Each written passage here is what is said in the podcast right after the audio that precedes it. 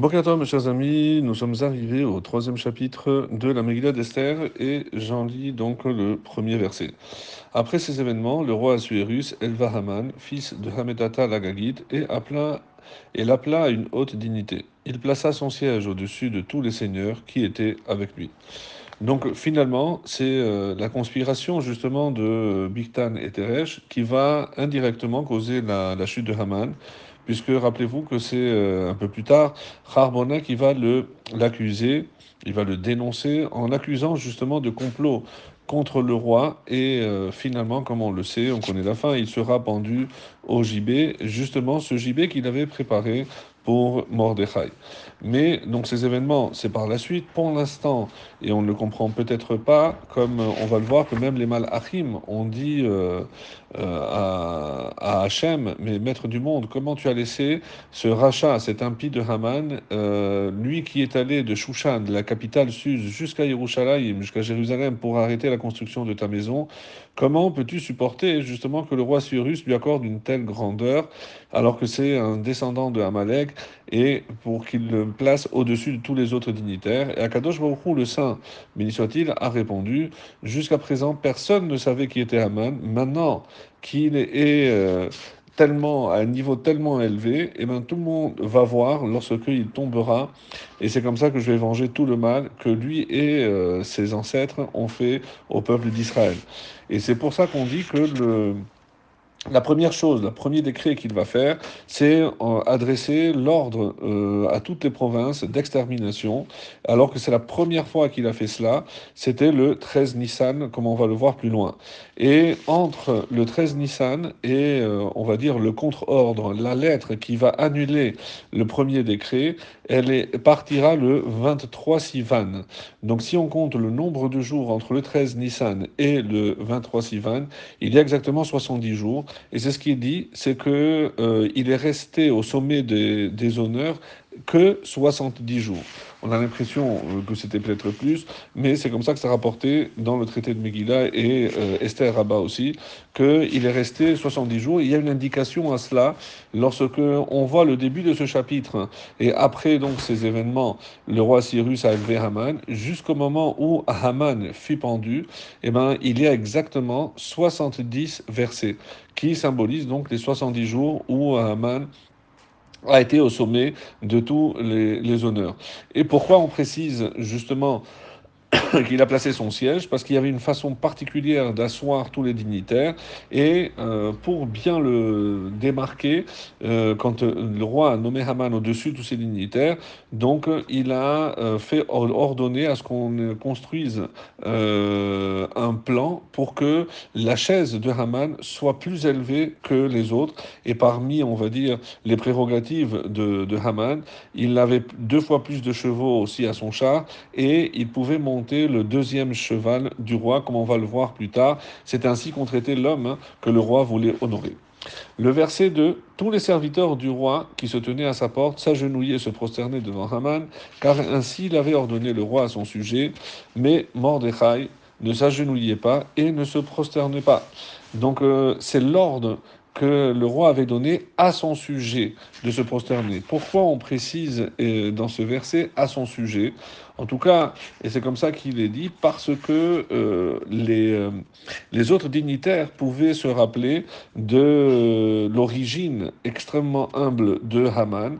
On dit qu'il était un simple garçon de bain et un barbier. En perse, je pense que la, la langue, c'est comme ça que rapporte le même Loez, le, le métier donc de garçon de bain, en, ce qui s'appelait telek, non seulement était considéré comme dégradant, mais ce terme était aussi utilisé comme une insulte.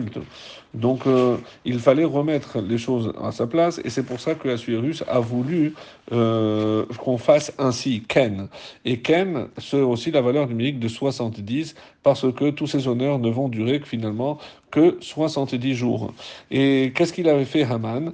Comme il avait une statuette et il pensait que le fait d'avoir atteint ce niveau-là, il le devait à, son idole, alors il a commencé à la porter euh, sur lui Ah, et c'est pour ça que le texte dit que l'ordre du roi ne concernait que Haman seulement, car ainsi l'avait ordonné le roi à son sujet, à son sujet, mais non pas au sujet de son idole, où il faisait, donc il, euh, obligeait finalement tout le monde à se prosterner devant l'idole qu'il portait sur lui.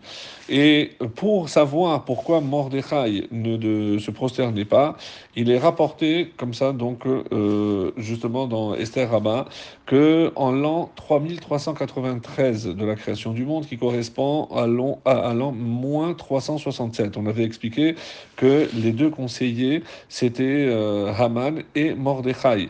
Et une ville en Inde s'était révoltée contre le roi Assuérus.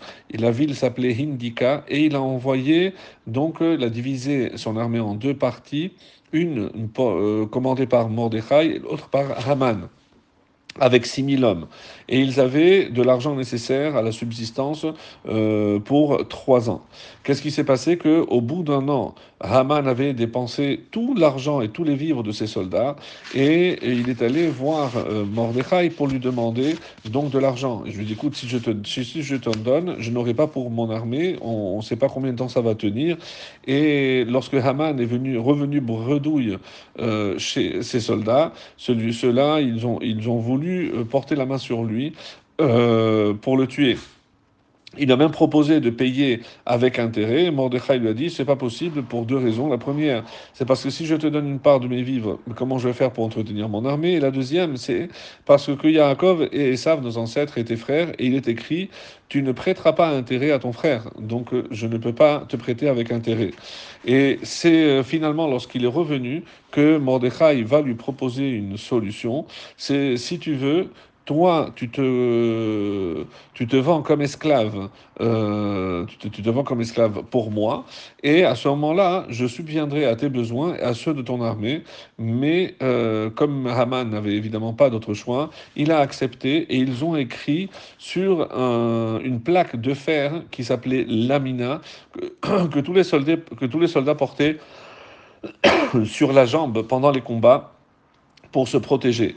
Et c'est sur ce, cette plaque de fer qu'il a été écrit le contrat qui stipulait que moi, Haman, fils de Hamedata, donc je, il m'a confié, donc, descendant de Agag, reconnaît que n'ayant pas d'argent, j'ai demandé un prêt intérêt que Mordechai m'a tout, tout, toute l'histoire, je n'ai pas pu. Désormais, je ne peux plus disposer de moi-même, ni renoncer à être esclave de Mardoché pour toujours.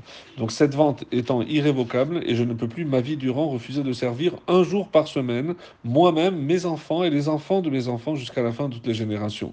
Et c'est pour ça que quand Mordechai passait devant et il a signé, donc moi, euh, Haman, fils de Hamata, descendant de Hagag. Et c'est pour ça que lorsque Haman passait devant, il levait la jambe pour lui rappeler au contraire donc ce contrat qui le liait et il n'était pas évidemment question que le maître se prosterne devant l'esclave. voilà pour aujourd'hui mes chers amis.